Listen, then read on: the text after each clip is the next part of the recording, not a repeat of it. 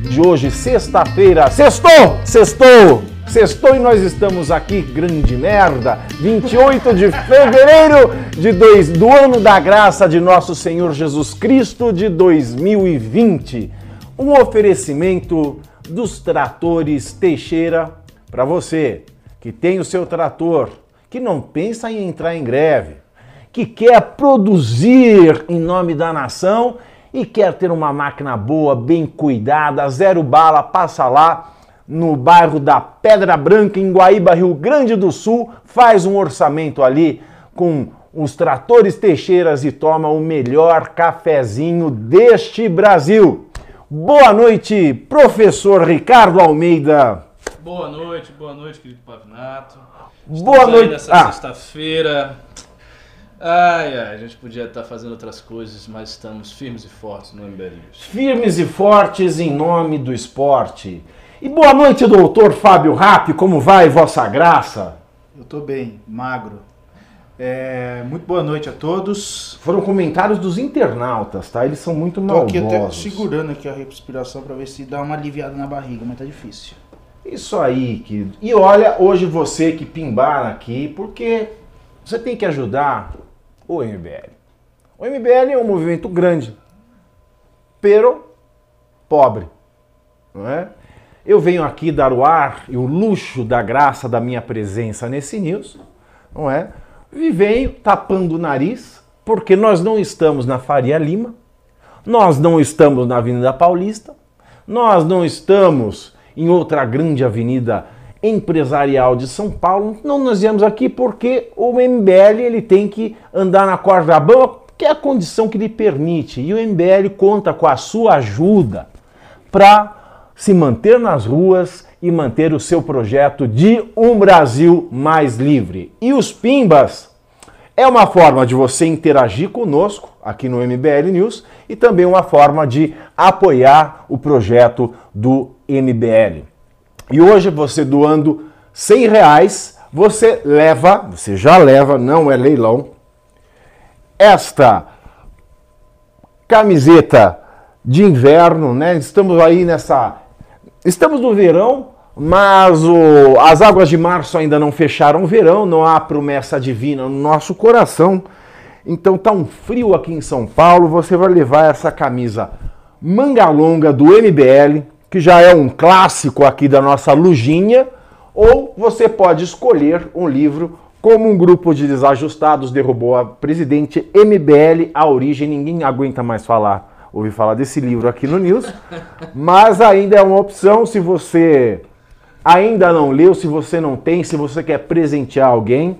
É um livro muito bem escrito pelo Renan Santos e pelo Kim Kataguiri, contando aí a, o principal evento da história recente do nosso país. E você recebe esse livro autografado pelos autores e por quem mais desta bancada você desejar, porque aqui você manda, nós obedecemos. Pimba, dê a sua opinião, faz o seu comentário, faz a sua pergunta, interaja e ajude o MBL. Vamos para a pauta do dia. Pauta do dia tem, claro, não podia deixar de ser, como tem todo dia, Jair Bolsonaro. Jair Bolsonaro, nós já entramos nesse assunto ontem, no MBL News de ontem, no calor, né, no, no, no, no momento do acontecimento, mas hoje nós temos uma, uma análise mais apurada do que aconteceu ontem. O Bolsonaro, na live que ele fez ontem, quinta-feira, dia 27 de fevereiro, ele atacou a jornalista Vera Magalhães, como nós discutimos aqui. Ele veio com uma conversa estranha de que não vai renunciar, não vou renunciar, né, parecendo com as forças ocultas do Jânio Quadro, não vou renunciar do nada, e atacou a Vera Magalhães, porque a Vera Magalhães fez uma matéria no, no BR Político mostrando, comprovando, né, matando a cobra e mostrando o pau que o Jair Bolsonaro sim ajudou através da sua conta de WhatsApp a propagar a manifestação do dia 15 de março, do próximo dia 15 de março, em seu próprio favor, em, em seu próprio apoio e contra o Congresso Nacional. Uma manifestação é, em desagravo ao próprio presidente e escancaradamente contra o Congresso Nacional. E fazer um presidente da República atuar contra o Congresso é algo muito sério. Né? O presidente, o decano do Supremo Tribunal Federal, o ministro Celso de Mello, chegou a falar que isso poderia configurar uma hipótese de impeachment, porque houve sim um, um atentado muito sério contra a democracia brasileira. E ele atacou a Vera Magalhães. Atacou a Vera Magalhães dizendo que ela mentiu, que ela usou um vídeo de 2015. E depois ela comprovou que o vídeo não era de 2015 que o vídeo dizia: vamos apoiar nosso presidente e mostrava cenas da facada que aconteceu em 2018. E ela até falou na Rede Cultura ontem, o que foi muito interessante. Ela falou que esse vídeo só poderia ser de 2015 se a cinegrafista fosse a mãe de Ná. Né? Não, a mãe de Ná não, o Chico Xavier. O Chico Xavier. Ela falou que só, só seria possível se o cinegrafista fosse o Chico Xavier. E nessa live de ontem, além desse ataque gratuito a, a, a Vera Magalhães, né, dizendo que ela mentiu, na verdade quem estava mentindo era ele, ele diz: Vera, eu não sou da sua laia. Para mim isso é um elogio. Se o Bolsonaro vira para mim e fala, Pavinato, eu não sou da sua laia, eu vou ficar agradecido. Né? Eu vou ficar muito em vai. De... Graças a Deus, graças a Deus. E mais, ele chegou ameaçar o empresariado brasileiro. É esse que é o ponto crítico da, da, desse primeiro ponto da, da pauta de hoje. O Bolsonaro diz que na próxima reunião da Fiesp vai pedir aos empresários brasileiros que boicotem, que boicotem veículos de comunicação que criticam o governo. Veja bem, num país onde a iniciativa privada não é tão privada assim. Num país onde empresários não tomam risco, só tomam risco da atividade comercial depois de estarem certos de um aporte de dinheiro vindo de algum banco público, como o BNDES. Um país cujo empresariado tem medo de falar mal do governo porque pode deixar de receber esses aportes de bancos governamentais, estatais. Quando o presidente diz que esses empresários devem boicotar um meio de comunicação, ele é expresso a falar na Folha de São Paulo e na revista Época, para que essas empresas não anunciem, não assinem, não mantenham nenhuma relação com esses meios de comunicação, ele está, de certa forma, induzindo a atividade empresarial. E isso é muito grave para a democracia. Começo com o professor Ricardo Almeida. Vamos lá, então, eu geralmente não gosto dessas analogias que se fazem esse, entre esses neopopulistas que apareceram aí, Bolsonaro, Orbán, Trump e, tantos outros, e o fascismo. Eu acho que geralmente são analogias meio frouxas, né? E eu estava até lendo um artigo do Michael Burley que ele fala exatamente sobre isso. Ele comenta um livro do Timothy Snyder, que é nessa linha, fazendo inúmeras comparações entre o que fez Hitler, Mussolini, né, e o que estão fazendo os neopopulistas. E ele diz que as comparações historicamente são muito falhas, porque elas são muito frouxas. Mas neste caso específico, a, compara a comparação não é tão frouxa, ela é bem aplicável. Porque realmente quando o, o Mussolini ele sobe ao poder e quando ele constrói o aparato de imprensa dele, ele vai fazer uma coisa muito parecida. Quer dizer, ele, ele vai é, ao, ele vai pressionar né, os industriais da Itália, os grandes empresários da Itália, a que não tivesse nenhum tipo de relação com a imprensa que ele ainda não havia cooptado. Isso, isso foi um fato que aconteceu na, na Itália fascista, um fato conhecido, provado historicamente. Ele fez isso. E o Bolsonaro está meio que reeditando a mesma coisa. Né? Ele está fazendo isso. Porque quando ele chega e diz, ah não, mas isso é apenas um discurso patriótico para convencer os empresários. Eu não estou obrigando ninguém, eu só estou falando, mas não é assim, não estou obrigando ninguém. O Pavinato foi muito arguto ao colocar o contexto em que se move o empresariado brasileiro.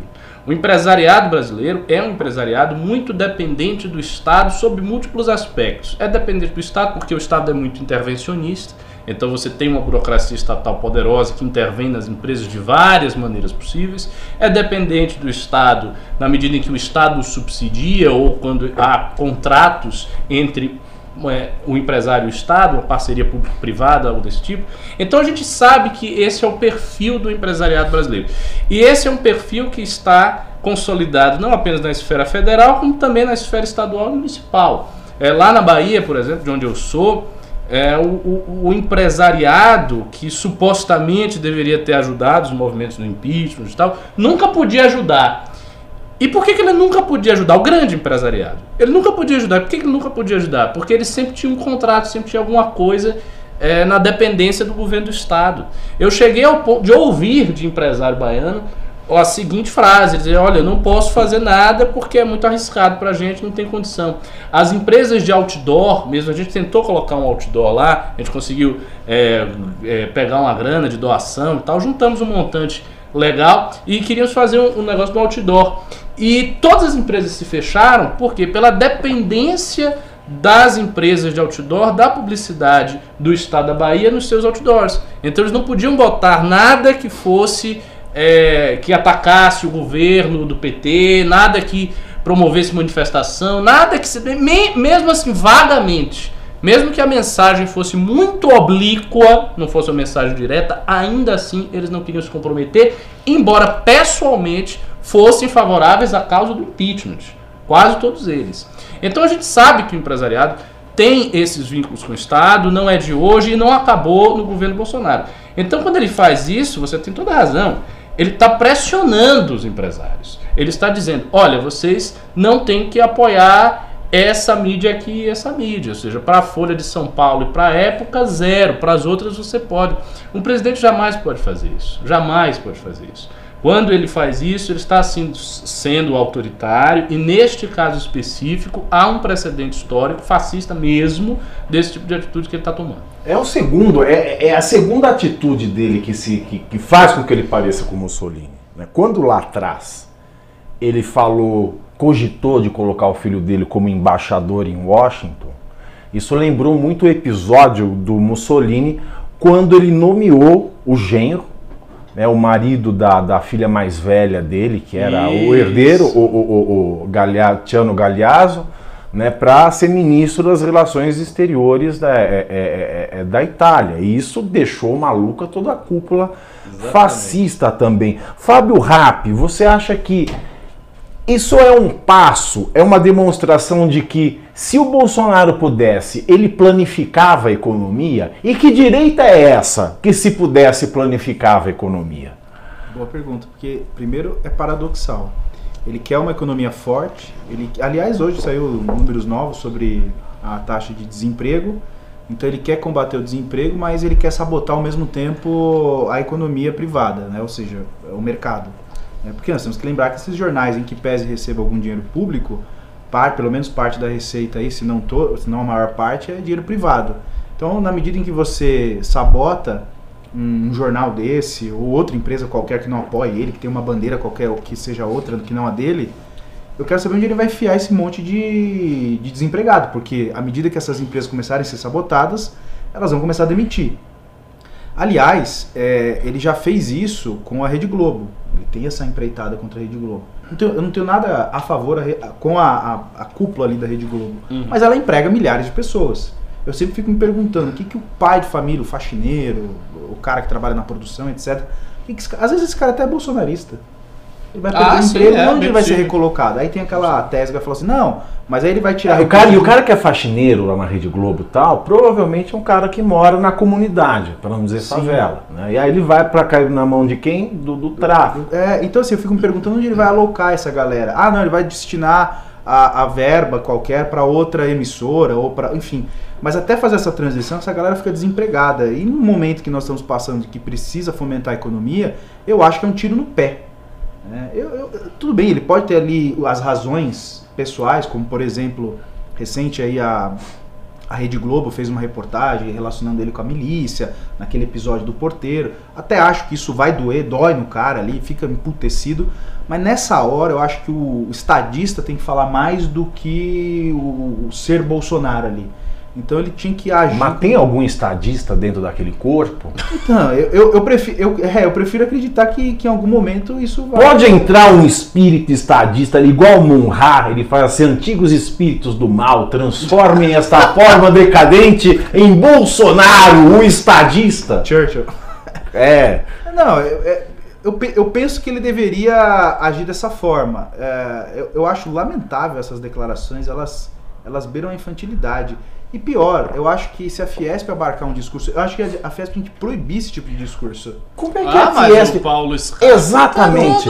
É que eu acho, porque assim, Virou quem namoradinha do então, mas quem sustenta Brasil. a Fiesp? Exatamente. Eu É estava, com, eu estava com uma fonte neste carnaval, uma fonte que, que é, é, é, é ali que manda prender e soltar no Porto de Santos, tá? E ele falou que é certo que o SCAF é o presidente do Aliança. Vai ser. É, é vai certo, ser. é certo. O Scafa vai ser o presidente da Aliança aqui.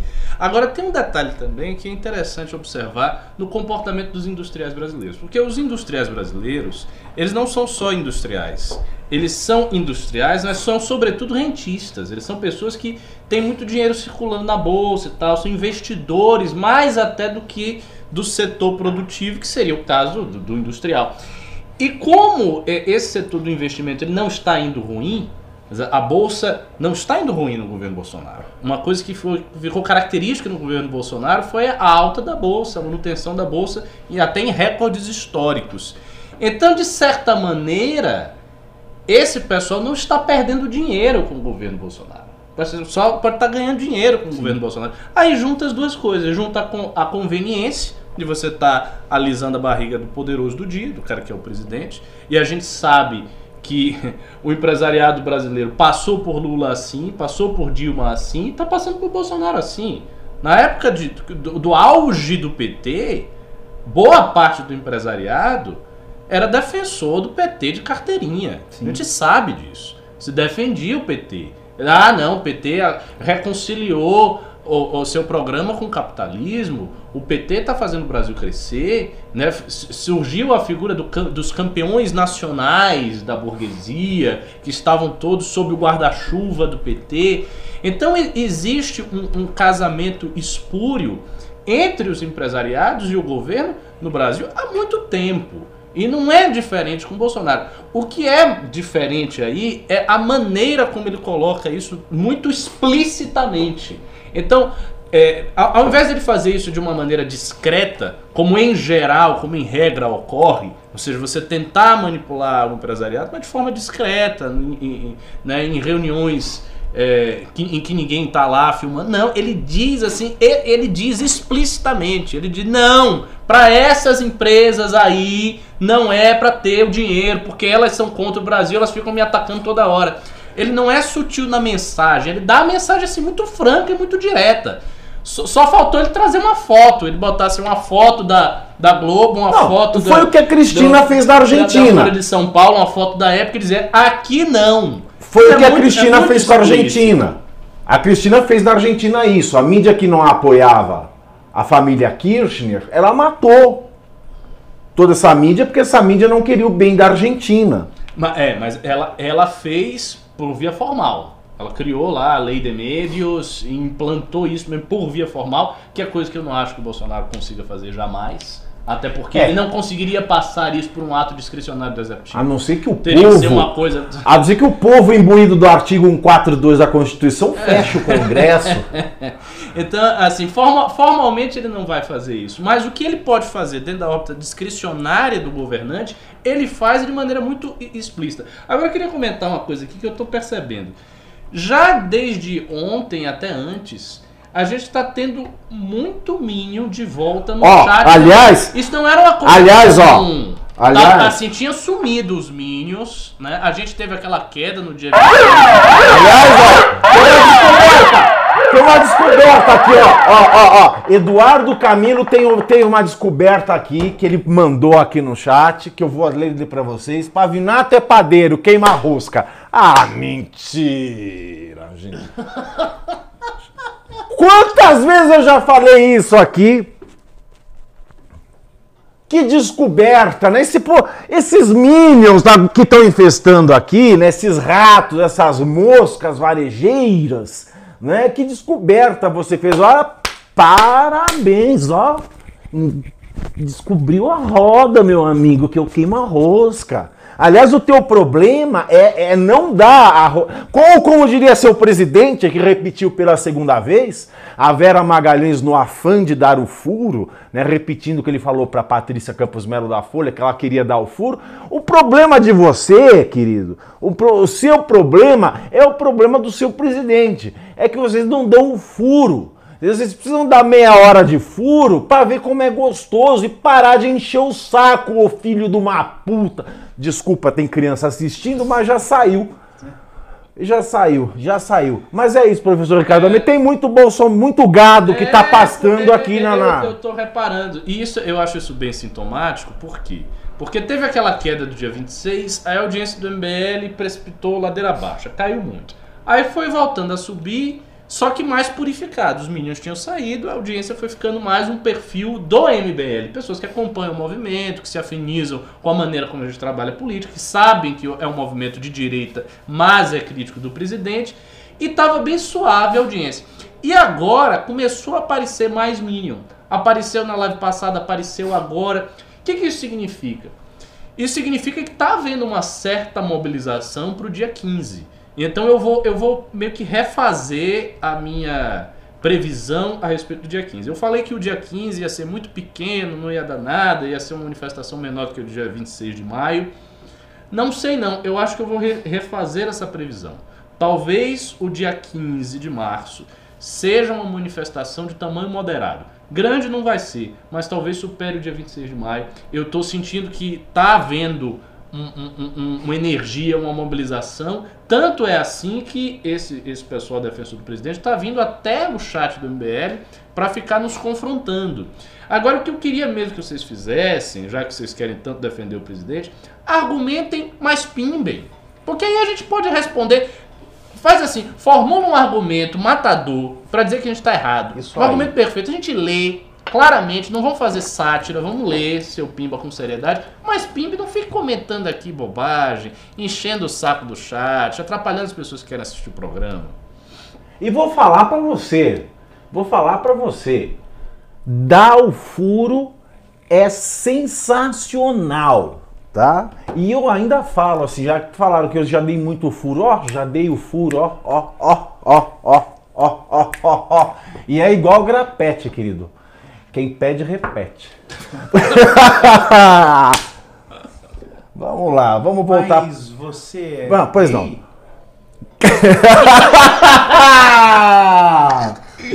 Cara, eu sempre acho que as perguntas dela, elas, elas ocorrem no momento. Né? O Minion descobriu a roda aqui. Ele, ele tá vendo o Clodovil na televisão, ah, ele é... vai ligar assim, olha, é gay. Cara, o cara tá ali meio. Mas é mesmo? Você que a percepção de mundo dele é. A percepção de mundo dele é dos anos 80, né? É, é bem, é bem coisa de gente igual a Carla Zambelli que põe a foto do Figueiredo. Por favor. Por favor. Sim, sim, sim. Eu fui, então, interpe... é, eu fui interpelado também. Exato. Essa manifestação, o Celso de Mello disse que por ele sendo presidente da República, estar convocando um ato que é tão abertamente contra o Congresso, pode ser que caracterize é, uma hipótese de impeachment. O que, que você pensa disso, Fábio Rappi? Então, eu, eu, eu tenho uma opinião bem, bem dura nessa. Eu, eu acho que é o seguinte: como eu prezo pela liberdade, e aqui estou falando um alto grau mesmo, quase sem restrição nesse ponto, eu acho que a manifestação, ninguém, nem o presidente tem o poder de, de colocar uma faca no pescoço de alguém e falar, vai lá e.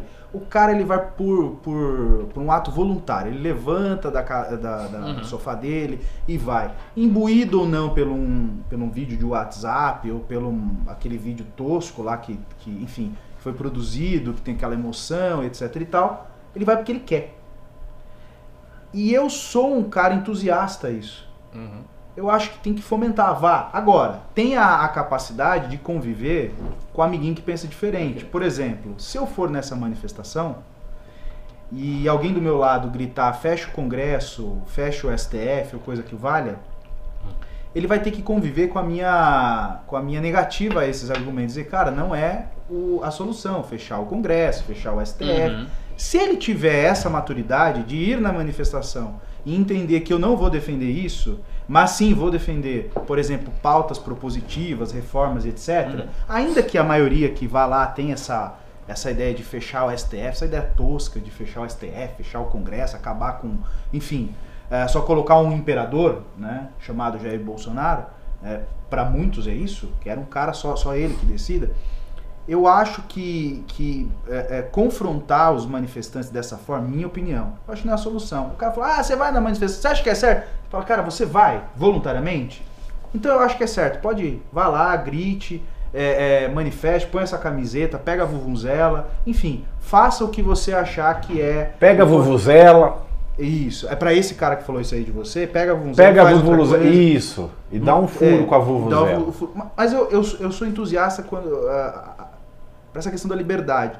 Eu acho que quando a gente começa a. Na minha opinião, tá? Eu posso estar aqui sendo um, um, enfim, um, um peixe fora do aquário. Mas eu, eu acho assim, eu não gosto de ficar cagando regra, do sentido, não, não pode ir porque essa manifestação não é adequada. Não vá. Se você sentir à vontade, vá lá, faça a sua, ah, o seu ato ah, patriótico, se você entende que isso é patriótico, mas também não critique aquele cara que não vai, o amiguinho que não vai, porque entende que aquela manifestação não é adequada, etc e tal.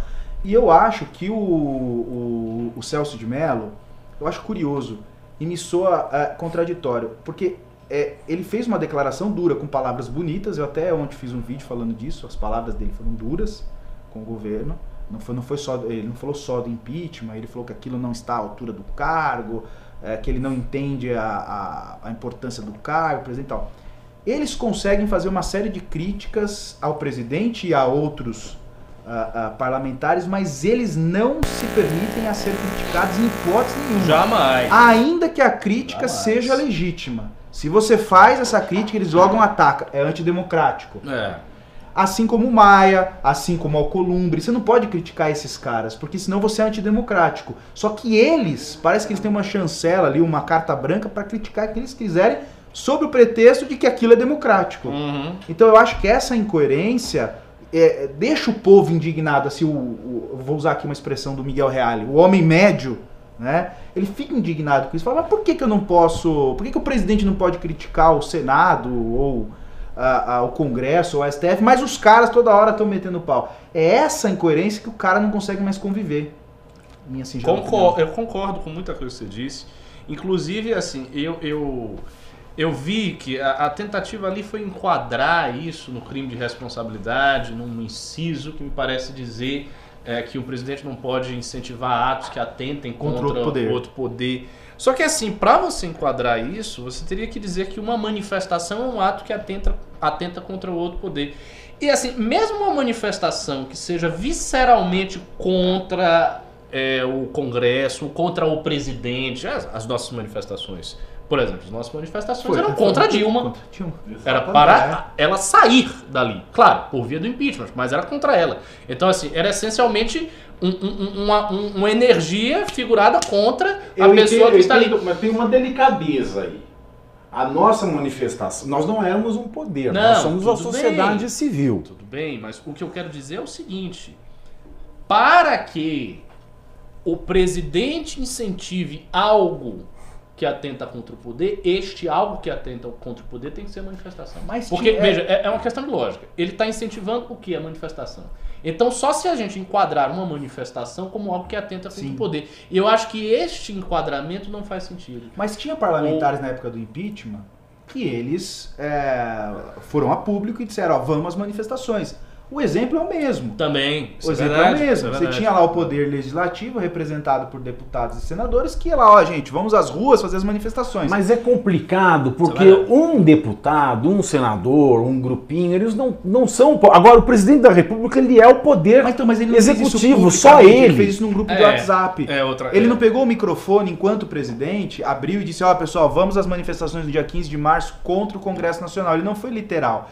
Ele mandou ali no grupo de WhatsApp. Eu não tô dizendo que eu concordo com isso, eu acho que isso tá correto. Eu, mas também, eu não acho que seja o caso de impeachment também, Mas porque eu eu acho que que é, é- é fer- muito forçada é, essa do comparação. impeachment tá virando Mas a única questão que a gente não pode esquecer é que ele Trivialidade, sozinho é o poder executivo.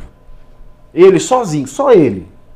Enquanto Por o judiciário. pergunta- Por que você perguntar pro, pro homem médio, vou usar essa expressão tosca de novo? O cara fala assim: olha, você acha que o Congresso está executando do modo geral? Claro que há deputados como o Kim, o, o, o Marcel e outro, o Poit, outros tantos estão fazendo um belo trabalho. Agora, de modo geral, o Congresso está ajudando ou está complicando? Quer dizer, você vai perguntar pro cara médio e vai falar: cara, eu não estou satisfeito com o Congresso. É legítimo os caras irem lá e falar: porra, fecha isso aí. é, ou troca, ou enfim. Agora, impedir a manifestação com críticas como dessa do Celso de Mello, eu não sei se é o caminho, porque eu acho que é um direito fundamental do cidadão se manifestar. E eu não, não acredito que o cara só vai na manifestação porque ele viu um vídeo do WhatsApp. Ele vai porque ele acredita naquilo. Não, Por mais vai- tosco que claro, seja, ele ele acredita naquilo. Aliás, falo, que vídeo tosco, O, hein? o, o, O vídeo é ruim. Nossa senhora. O vídeo é ruim. Mas memes ruins e vídeos toscos viralizam muito. Sabe? É porque se, o- se o- se o público é tosco, Existe uma técnica do meme feio. O, o Pedro que tem essa tese, que o meme feio que ganha tudo. Não dispute contra o meme feio que você perde. Não, e- e o que eu acho da manifestação, assim, eu acho que é um erro estratégico. Na minha perspectiva, é um erro estratégico do Bolsonaro, porque ele está forçando, ele está tensionando a relação que ele tem com o Congresso, que já é ruim, mais e mais e mais, à espera de um milagre. Porque mesmo que tenha manifestação, seja uma manifestação de tamanho moderado, e daí? No dia seguinte ele vai ter que lidar com o Congresso do mesmo jeito. O Congresso não vai mudar da água pro vinho porque ele fez mani- manifestação. E Exato. outra coisa, as razões que ele invoca são razões também muito. Sabe? São pífias. São razões pífias. são- Porque, ah, mas o Congresso está me achacando. Mas o que- exatamente o que, que ele quer dizer? Você sabe o que, qual é o problema? O problema é que o presidente não tem base no Congresso. Este é o problema. Se o presidente tivesse uma base sólida no Congresso, ele não estava nessa situação, mas ele não tem. Ele não tem sequer base com o seu próprio partido. O partido do próprio Bol- Bolsonaro está fragmentado em dois. Quer dizer, você tem duas aliás, ele alas. não tem mais partido, né? É, né, não, ele não é o partido que era dele. É. Não tem, quer dizer, é um presidente sem partido, um presidente que, cujo partido ao qual ele pertencia está fragmentado partido em dois. partiu.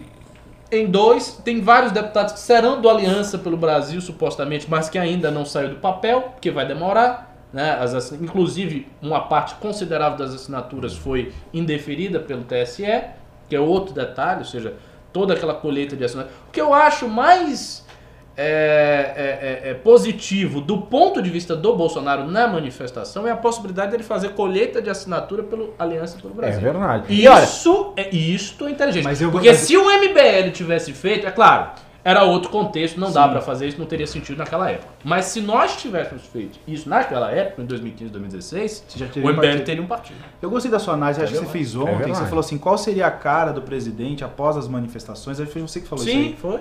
Como que ele, no, no dia seguinte, ou seja, no dia 16, como que ele vai olhar pra cara do Congresso? Ele vai dizer o quê? Vai É. Eu fiquei. Ele vai dizer o quê? Sim, estrategicamente eu acho que. que realmente Mas não é? não, e eu acho legal a gente falar Tem um aqui. vídeo dele incitando uma manifestação que é contra o Congresso. Ok, ele tem o direito, ele faz, não é caso do impeachment, tudo bem. Aí ele chega lá no dia seguinte e. Oi, Congresso. Tipo. Quer dizer que. Aí os parlamentares todos, mila- milagrosamente, porque teve a manifestação, os parlamentares todos vão ficar todos com medo. E vão dizer, ô senhor presidente, agora a gente vai pa- A gente não vai lutar por esse naco do orçamento impositivo. Não, fique com você, o orçamento é discricionário do executivo. Desistimos que hoje é uma manifestação. Isso não vai acontecer. Isso não tem sentido. Não, O- olha. o- sabe, é, é ilógico, é iló- E ele já fez. Ele fez a mesma coisa no dia 26 de maio. E o que aconteceu foi que no dia seguinte ele se sentou com Maia e Toffoli. E daí pra frente ele fez, obviamente, um acordão. Porque a partir disso toda a estrutura do governo mudou.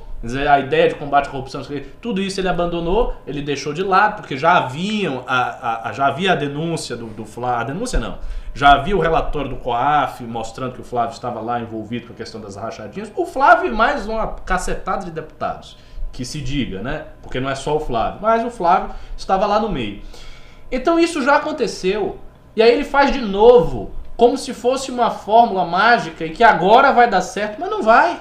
Vai acontecer a mesma coisa. Podem aguardar, aguardem e vejam e depois me cobrem essa previsão. Não, e aqui ninguém está defendendo, tá dizendo que o Congresso é, é maravilhoso. aqui, né? Ninguém está dizendo aqui que o Congresso funciona republicanamente, que lá todo mundo é, é- é um bando de. de, de A Tereza até lembrou uma santo. coisa: o orçamento vai ser votado antes da manifestação. Pois é, ainda tem isso. Vai ser votado antes da manifestação. Bom você lembrar. Ou seja, essa pressão anterior nem vai surtir efeito.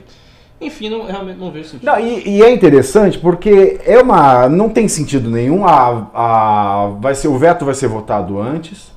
E essa questão, esse alarde todo é por 30 bilhões de orçamento impositivo. Né? 30 bilhões. Desses 30, imaginamos assim, o governo federal, o executivo não quer abrir mão de- da administração de 30 milhões, mas ele continua gastando 10 bilhões com estatais, que já deveriam estar todas privatizadas, né? se, fosse, se fosse cumprir o prometido de campanha. E também ele não, não diz o principal, né? as reformas.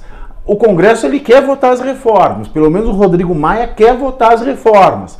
Mas as reformas não são votadas porque o Bolsonaro não apresenta, porque a equipe da presidência não apresenta. Ah, Então, onde é quem quem está mais errado nessa? Quem está chantageando quem? Quem está fazendo o jogo com o Brasil? O executivo é o legislativo? São os dois? Mas não dá para falar que o Brasil não avança por conta do Congresso. O Brasil não avança por conta da, da, da conjuntura, da ineficiência de todos os poderes. Mas esse ponto dele jogar pra galera era uma, é uma promessa de campanha, né?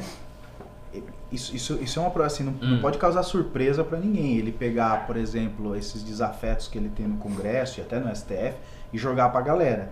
O Bolsonaro. não, Porque é uma promessa é, de campanha. ele disse olha, eu vou deixar isso. o rei nu. E eu acho que ele tá fazendo isso aí. Não tô dizendo que isso seja bom, isso é ruim pras reformas, Ah. mas é algo que pra mim já era previsível. Mas ele assim, jogar isso pra galera, inclusive incitar a população, concitar a população para ir em manifestações, também é uma coisa que ele disse que faria quando ele quando ele se ele, ele pronunciava e dizia, olha, vou precisar de vocês para governar junto comigo. A leitura que eu fiz era essa. Vou chamar vocês e por onde que vocês acham que ele ia chamar? Uhum. É aí, é num vídeo que emociona, que bate lá no coração, tem aquelas batidas, é a facada, a facada é o grande trunfo ali na, na- de, de, de motivar as pessoas, porque a gente tem uma coisa da passionalidade. Então, eu acho que ele tá fazendo aquilo que não, não pode ser surpresa pro cara, do, pro ministro do STF, pro Maia. E eu acho que ele vai fazer isso mais vezes ainda. É, só que aí tem uma seletividade também naquilo que ele prometeu durante a campanha. Porque, por exemplo, ele prometeu não ter o toma lá da cá, não ter nenhum tipo de troca que não fosse estritamente republicano e por interesse nacional. Sim. Só que ele ficou vazando emenda, o que é uma coisa que ele pode fazer, mas com o objetivo de colocar o, Flávio, o, o- Eduardo Bolsonaro na embaixada. Como também aquela de, olha, aí. ministro denunciar, den- denunciar não, investigado, tá fora. Nós temos um, mini- ministro E que não tá fora. denunciado, é. que não tá fora. É, Não, então, realmente, é. tem, tem umas incoerências. Então, aí. assim, é uma seletividade. Quer dizer, ah, eu me lembro do que eu prometi na campanha porque me é conveniente. O que não é Sim. conveniente, eu esqueço. Exato. Aí. Não, eu só, só tô dizendo pra não ser surpresa. Não, não é surpreendente, não é É que eu acho que ainda vai fazer É- é mais o de- estilo. Eu- o que ele prometeu, fazer o que ele prometeu na campanha e o que ele falou no primeiro discurso é fim da mamata. Essa frase para mim é a mais emblemática. Menos pra ser contra. É o fim da mamata. Aí hoje a notícia é a seguinte: o Onyx Lorenzoni ele exonerou o secretário e nomeou para lugar e nomeou para essa secretaria um padrinho de casamento do Flávio Bolsonaro. O antigo ministro da Casa Civil e agora ministro da Cidadania, Onyx Lorenzoni, exonerou o secretário especial do esporte, Décio dos Santos Brasil. Em seu lugar, colocou Marcelo Reis Magalhães, padrinho de casamento do senador e filho do presidente Jair Bolsonaro, Flávio Bolsonaro. O ato foi publicado no Diário Oficial da União. Marcelo comandava o escritório de governança do legado olímpico na mesma secretaria. No novo cargo, terá a função de assessorar o Ministério da Cidadania na supervisão e coordenação da Política Nacional de Desenvolvimento da Prática Esportiva, Além disso, será responsável pela supervisão do Bolsa Atleta, a Lei Incentivo ao Esporte, Programa Segundo Tempo, o Forças no Esporte, a gestão do legado olímpico e o controle de dopagem. O que, que os senhores acham né, dessa, desse upgrade na, da, na carreira do padrinho de casamento de Flávio Bolsonaro? nessa era de fim da mamata? Eu acho que é a continuidade daquilo que a gente já viu várias vezes no governo Bolsonaro, de colocar pessoas ou do círculo familiar ou muito próximas do círculo familiar. É, é isso com os filhos dele, é isso com os amigos do filho, é isso com o sujeito que viaja do avião da FAB e que não é para viajar, depois ele reclama, tira o cara, depois bota o cara em outro cargo. Então o, o Bolsonaro ele, ele é familista. Ele é pela família dele, ele é pelos seus, ele tem essa coisa. Quem está próximo de mim está bem, quem não está próximo não está bem. E, e, a coisa vai se articulando no governo toda nessa base. Que é, aliás, o tema de. Seria um tema de um, um Pimba que, que me citaram aqui, que é o seguinte: a questão do patrimonialismo do Brasil. Teve um rapaz que pediu, ah, faz um ficheiro sobre patrimonialismo. Eu acho que o Bolsonaro reedita o patrimonialismo de um jeito muito mais fiel à noção originária de patrimonialismo do que o próprio Lula. Porque o Lula aparelhou o Estado brasileiro, mas ele aparelhava via partido. Não era uma coisa tão da família dele. É claro, teve o filho dele, eu sei disso tudo. Mas assim, era muito assim do, do, do, militante do PT, do cara que não era técnico do PT, que ele colocava em funções técnicas, para fazer a, o aparelhamento do Estado pelo partido. O Bolsonaro não funciona em termos partidários, porque nem partido mais ele tem. E nesse aspecto então, o PT é, uma... é, mais democrático, porque no partido entra qualquer um. Agora na família não tem como entrar. É, não, não, não é uma questão de sangue. É uma questão de partido. É, é, funciona dessa maneira. É o partido. É como imaginar a União Soviética, é o partido que manda. Então você tem aquela estrutura do partido e essa estrutura que interessa colocar dentro do Estado. Bolsonaro não segue essa lógica. Ele é um cara que foi de vários partidos, é, ele pegou essa legenda, o PSL, no, no, fim do fim do fim do, do, tempo que ele poderia, simplesmente usou a legenda para se eleger, se elegeu sozinho, não precisou da legenda para nada, não tinha um projeto do PSL, uma, um grande programa do PSL, um papel histórico do PSL, não tinha nada do PSL, era uma legendinha pequena que tinha um deputado e tal. Então ele se elegeu, ele e a família dele. Dessa maneira, Bolsonaro é um, re, um, um, refazedor, um restaurador do patrimonialismo de um jeito que não foi o Lula, de um jeito que não foi o Fernando Henrique, de um jeito que não foi o Temer, de um jeito que não foi ninguém. Ninguém foi tão personalista e familista quanto o governo Bolsonaro. Então essa notícia que você lê aí é mais uma das notícias que vão aparecer ao longo dos tempos. A gente vai estar tá ouvindo essas notícias até o final do mandato Bolsonaro. Ele não vai mudar. Se ele pudesse colocar todos os amigos dele da pelada, todos os amigos dele do exército, todos os parentes e contraparentes, primos e contraprimos, genros, sogros da família dele, tudo no, no mais alto escalão do Estado brasileiro, para ele seria um sonho, porque ele ia se sentir muito confiante, já que ele confia nas pessoas, né? É minha família, sangue do meu sangue, tá próximo e tal. Ele ia se sentir super confiante. Ele só não faz isso porque não pode. Bom, é, com relação à família, sou absolutamente contra. É, como, é, era contra a indicação do, do Eduardo Bolsonaro para a embaixada, sou contra, a, a, inclusive está o, o, o, Carlos Bolsonaro, o Eduardo rodeando ali o, a, a presidência de alguma forma. Eu sou absolutamente contra, tinha que, ele tinha que realmente colocar uma barreira. Olha, vocês não opinam, vocês não é. entram, enfim. Eles são os deputados do executivo. Exatamente. Então eu sou absolutamente contra. Com relação aos amigos, nós temos que lembrar que é cargo de confiança que está lá. Sim. Se os amigos são competentes, porque foi isso que ele prometeu, só ocuparia o cargo quem tivesse competência técnica. Né? Agora, eu confesso que essa nomeação, eu não sei se esse cara tem competência uhum. técnica. Supondo que ele já leva essa pecha aqui de padrinho de casamento do Flávio Bolsonaro, eu acho que ele poderia ter evitado essa nomeação. Eu acho que é, como não, como não é um cargo tão importante, é, ele poderia ter evitado essa nomeação. Eu acho que caberia uma outra pessoa para evitar esse tipo. É que eu não consigo compreender, até porque também isso aconteceu bem logo no início do governo, quando. E aqui não quero entrar no mérito da discussão, mas é, logo quando o Bolsonaro assumiu, o filho do vice-presidente alçou lá um outro cargo, foi foi catapultado para um outro cargo. Exatamente. Aí fala, puxa, mas ele tinha competência. Fala assim, mas puta, mas não era hora de Isso. fazer isso. Ele Acho- subiu 4 graus de hierarquia, É. eu acho que foi num banco. Foi no assim. banco. Você não podia, não precisava ter feito isso. Banco do Brasil. Banco do Brasil. Banco do do Brasil. Então eu acho que tem algumas coisas que a- é, não são coincidências, né? Esperou ali o governo entrar e aí ele começou a puxar alguns amigos, é, promover outros, rebaixar outros e assim foi, está acontecendo. E isso é, é- é um discurso contrário àquilo que ele pregou durante 2018, que isso não iria acontecer. Que é o tal da acabou a mamata, agora nós vamos colocar só cara técnico. Se você parar para pensar, técnico, técnico mesmo, deve ter uns 5, 6 ministros. Hum. Tipo o, o, o Weintraub. É o mais técnico de todos. Um, um grande Um literato, educador, um homem da educação. gestor da educação. dois S no impressionante. E- Quem é o secretário Rossielli perto do Weintraub? Né? Quem? Ninguém. Quem é o Saleitão? Ninguém. Não. Ninguém. É, então assim, é, essa tecnicidade aí, como eu não conheço todos os cargos que foram ocupados pela, pela função de confiança nos outros escalões, então supondo que, que não tenha sido a maioria, eu acho que talvez é, é, essa nomeação aí de um, de um, não chega a ser um parente aí, nem, nem na linha consanguínea, Uhum, e- uhum. enfim, mas o padrinho, né, que é o tal, é, no interior a gente falava compadre, né? É o compadre. compadre. Então, assim, eu, não acho que é de bom alvitre, mas é uma prática que vem acontecendo, né? É. Ele puxa aqui um cara, um amigo, ah, que a gente não sabe se realmente tem técnica, é, puxa ali um, um amigo do filho, veja o caso do, do, do líder da SECOM.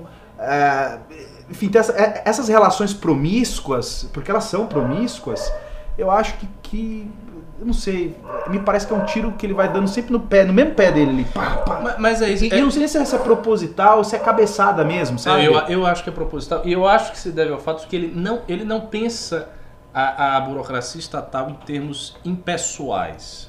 Aquela ideia weberiana de que a burocracia do Estado é uma dominação racional, impessoal e tal. Ele não pensa nesses termos. Ele pensa nos termos mais pessoais possíveis. Então, eu acho que ele se sente realmente confortável de colocar pessoas muito próximas do núcleo familiar, porque são pessoas em que- ele confia. E como ele não confia nos mecanismos impessoais da burocracia, ele só confia nos mecanismos pessoais da lealdade a ele, a família dele, a proximidade, gente que ele viu, que ele conhece e tal. Por isso que ele faz isso. Um cara estava dizendo o seguinte: ah, o Sarney fazia. Pois é, esse, é um bom exemplo. E de que cultura política pertence o Sarney? O Sarney pertence à cultura dos oligarcas brasileiros, dos antigos coronéis e tal, que era a cultura política mais personalista que você pode imaginar. Essa cultura do político nordestino muito pessoal, do trato pessoal do amigo, do clã, da minha família, da família próxima, de botar todos esses apaniguados dentro do Estado e meio que governar como se fosse um, um latifúndio grande. Né? A ideia de você ter um feudo e aí você governa o feudo. E vamos dizer que tudo Ah. que o Brasil precisa não é um Sarney. a dominação antiga, anterior ao iluminismo, anterior a essa ideia de burocracia impessoal, era assim. Então o rei, o príncipe, ele nomeava as pessoas por questão de lealdade mesmo, que estava próximo dele. Então o peso da família era muito grande. E o Bolsonaro pensa desse jeito. Ele já, assim, ele já demonstrou que ele pensa assim muitas vezes. Ele já fez coisas desse tipo reiteradamente para a gente supor que é apenas são várias coincidências. Não é. Ele a- a estrutura da mente dele funciona desse jeito, ele é assim e ele vai continuar tocando o Brasil dessa forma. Ele não tem confiança nos mecanismos impessoais da burocracia brasileira. Ele prefere colocar uma pessoa próxima dele, por isso que eu acho. Se ele pudesse botar pessoas próximas dele em todos os cargos possíveis, ele teria colocado. Ele só não colocou porque não pode. É, é isso aí, Brasilzão. Vamos, temos algum pimba, Fred? Olha, tá, a gente tá. A audiência tá boa para uma sexta-feira, tá? Uma sexta-feira chuvosa, que tá todo mundo vendo Netflix, né? A audiência tá boa para uma sexta, tem gente querendo falar de política, tem Minion enchendo o saco, mas tem gente legal aqui no chat, porque o nosso público consolidado é um público de gente legal, interessada, mas tá fraco de pimba. Tá muito fraco. Tá muito fraco de pimba. Reconheço. Essa semana eu perdi muito dinheiro. Perdi muito dinheiro essa semana. Perdeu dinheiro. Perdi muito dinheiro. A, a bolsa fechou com menos 8% e uns quebrados. Você é investidor também? Ah, tu é muito rico, pô. Onde tem dinheiro, o Pavinato investir. É, velho, Bancos Pavinato. Bancos Pavinato, maior agiota da Você- Você praça. tinha que sustentar o MBL sozinho. pô. Isso. É, tivemos um- uns pimbas aqui, sim. O Vamos ler os pimbas. E você que não pimbou, participa aqui com a gente. Pimba, dá a sua sugestão. Positiva, negativa. Quer me xingar? Me xinga, mas me xinga no pimba. Que eu vou ler e vou agradecer o seu xingamento. Né?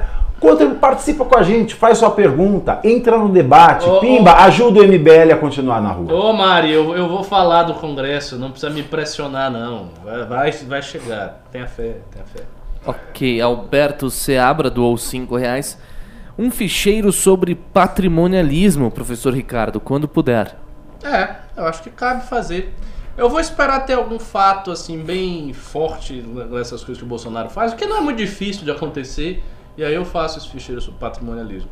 Preciso estudar também, reler Sérgio Buarque de Holanda e tal, que coisa que eu não leio há muitos anos, mas boa dica. Depois foi o Cannibal MacDonald, ele doou 5 reais.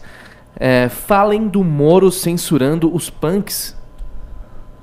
Ah, Ah, é. Hum, É, não foi o Moro, na verdade, que censurou. É, saiu do ministério, foi, foi uma denúncia que foi ao ministério, mas ele não promoveu a, a, a investigação. Só que eu cheguei a ver a imagem, realmente é uma imagem forte. Para mim caracteriza a apologia A à- violência. à violência. É, eu acho que a liberdade de expressão, eu iniciei aqui a minha fala dizendo que eu sou um cara adepto à, à liberdade, mas assim, é, veja, eu acho que, que você pode dar liberdade para todo mundo, em excesso inclusive, é, então não vamos censurar, mas responsabilizar quando houver excessos.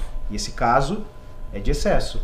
É, é, eu acho que foi infeliz a, a imagem veiculada, a forma, o evento em si, um nome grotesco. Então, assim, não acho que aquilo é uma, uma espécie de, sei lá, eh, resistência ou, ou oposição. Não, aquilo ali é um ataque deliberado, covarde, enfim. Que- Quem quer que fosse ali a, a, a- vítima, né? Se fosse o presidente, fosse. Por exemplo, como aconteceu na época que morreu o neto do Lula. E eu vi muita gente fazendo vídeos. Não era nem memes, era vídeos. Mas assim, de uma, de uma falta de empatia, não com Lula. Né? O que ele estava sofrendo. mas com o decujos. Mas, é, mas, assim, eu fiquei, eu fiquei pensando, cara, que insanidade isso aí. E eram. As ali- pessoas ficaram insanas. né? Então, assim, esse aqui eu eu vou repudiar do mesmo jeito. Ah, acho, acho que a polícia, a- o Ministério Público tem que, tem que oferecer denúncia, ah, pegar lá os, os idealizadores De do acordo. evento. Enfim, é, é- é de péssimo gosto. Não, não é só péssimo gosto, é um crime que foi praticado. É, não, não existe não é, é- é direito ilimitado. Sim, absoluto. Não existe direito absoluto. Nem a vida Minha vida. é um direito absoluto. Se eu coloco a vida de alguém em risco, essa pessoa pode me matar em legítima defesa. Sim.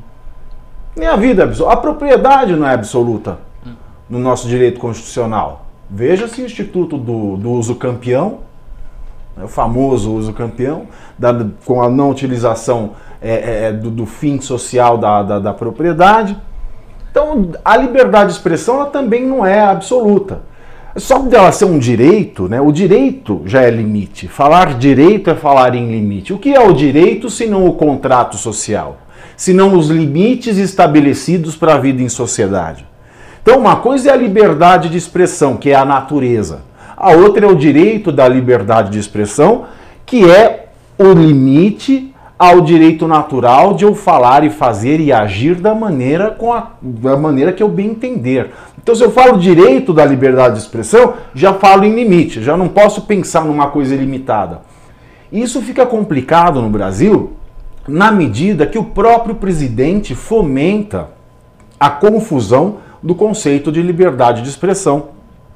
Quando ele, os seus filhos, os seus ministros, os seus seguidores, o seu gado, eles dizem que a agressão verbal que o presidente usa, por exemplo, com as jornalistas, quando fala que ela está num afã de dar o furo, quando eles legitimam a agressão verbal como liberdade de expressão do presidente, e o filho dele, Eduardo Bolsonaro, foi ao púlpito da Câmara dos Deputados dizer que aquilo é que, que a recriminação ao ato de ele atacar a jornalista era um ato de querer tolher a sua liberdade de expressão, na, a partir do momento que o próprio presidente cria esse ambiente de confusão mental do que é liberdade de expressão, do que é violência, né, nós estamos aí à mercê de episódios vergonhosos como esse. Eu não sou favorável a, a você limitar a liberdade aqui. Por exemplo, é, alguém chegar e falar, você não pode dizer isso. Quer dizer, você pode, fazer, você pode dizer, mas saiba,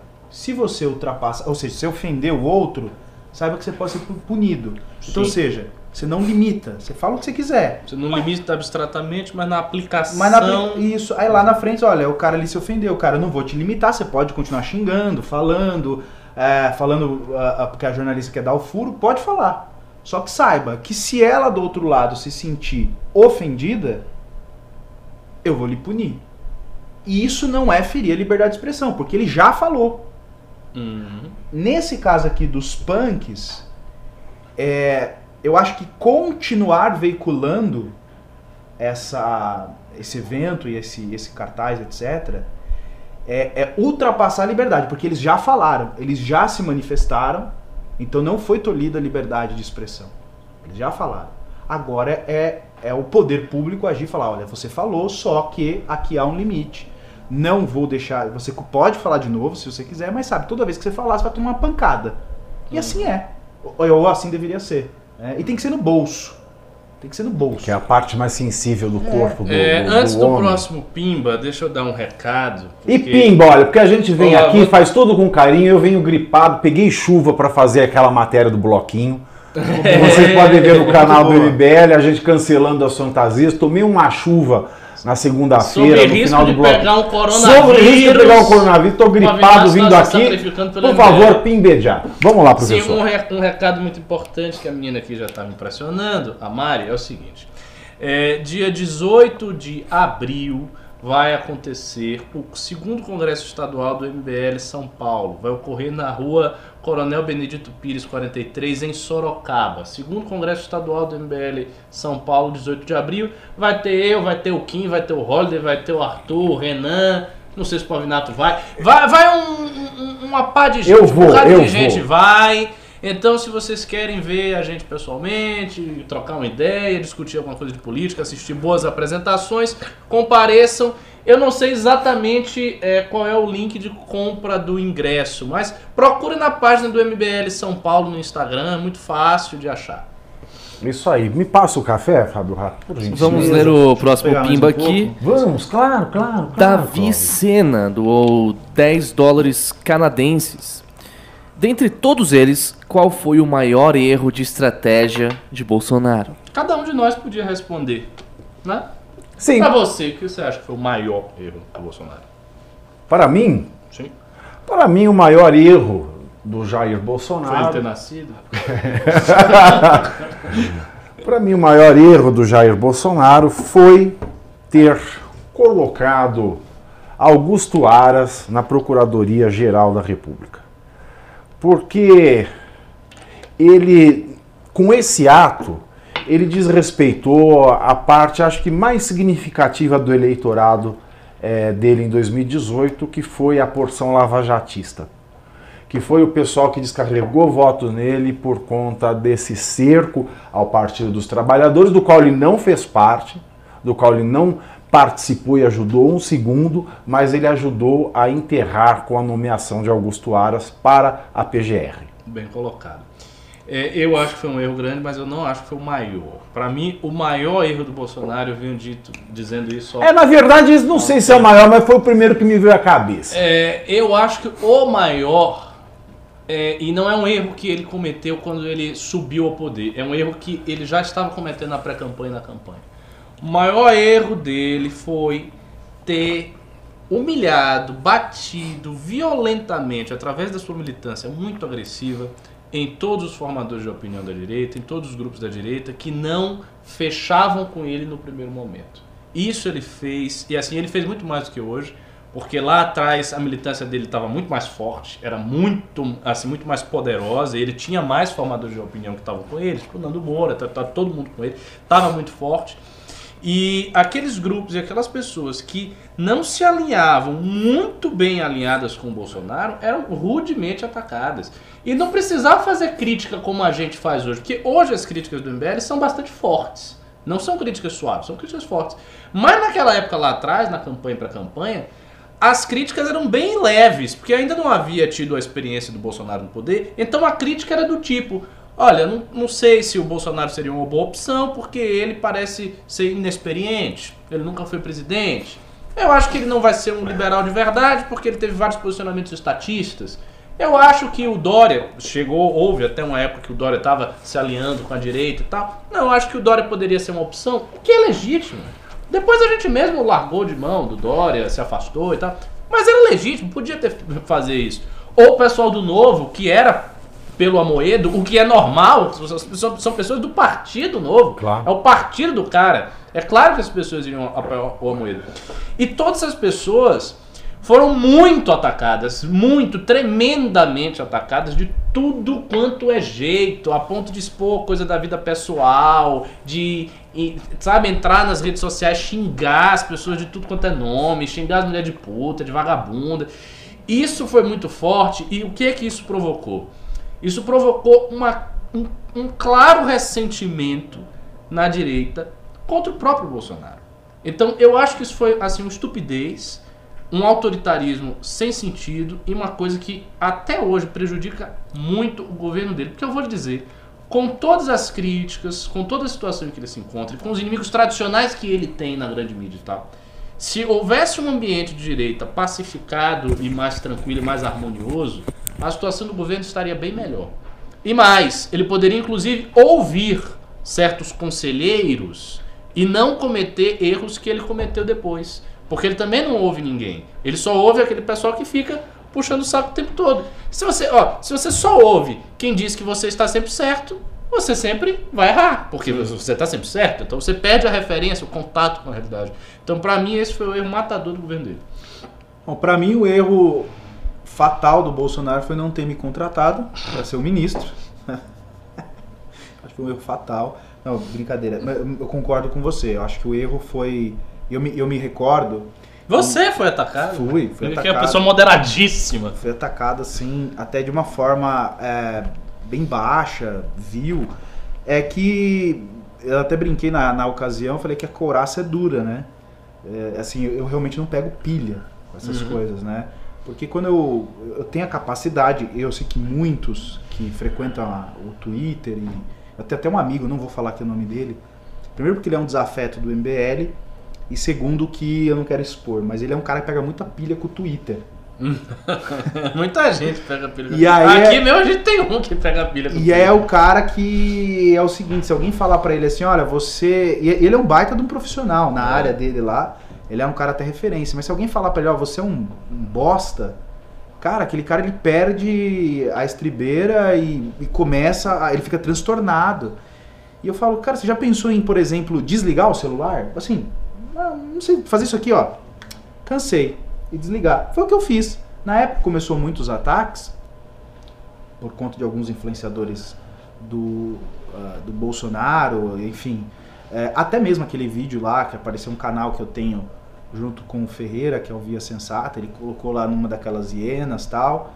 E eu me lembro que o Ferreira me ligou assim, desesperado. Cara, você viu que o Bolsonaro colocou a gente como hiena tal? Eu me lembro que eu respondi pra ele assim: você pode esperar um pouquinho que eu tô terminando de jantar? tamanha importância que eu dava e que eu dou hum. para esse tipo de coisa. O que, que eu fiz nesse período? Eu simplesmente parei de rede social.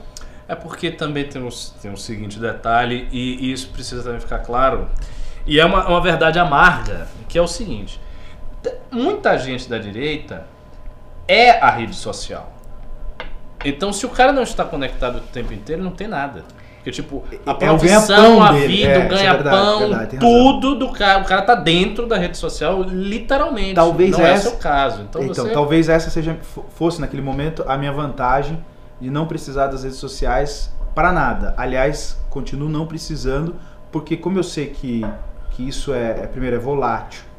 É. E, e, e, é tóxico nesse sentido, eu tento não ficar dependente para não passar por isso. Mas realmente, o grande erro para mim do Bolsonaro foi ter atacado, por exemplo, pessoas que, no meu caso, eu nunca, nunca fiz uma, nem aqui, eh, às vezes que eu participei do MBL News, eu nunca fiz uma, uma, um ataque à pessoa do Bolsonaro. Eu também não. Nu- Nunca, nunca fiz um ataque. Então, mas é curioso, porque assim, ó, quem faz ataque, É. eu até acho que é justo o cara ali também sofrer uma. É, tomar uma porrada. Sim, tu- Tá- tá- tá- você você bate, Você você volta, toma. você bate. é. Eu, curiosamente, eu entrei no radar dessa galera, não sei por qual motivo, e eu nunca fiz um ataque, ah, assim, a pessoa, até porque não me interessa a pessoa dele, nunca me interessou.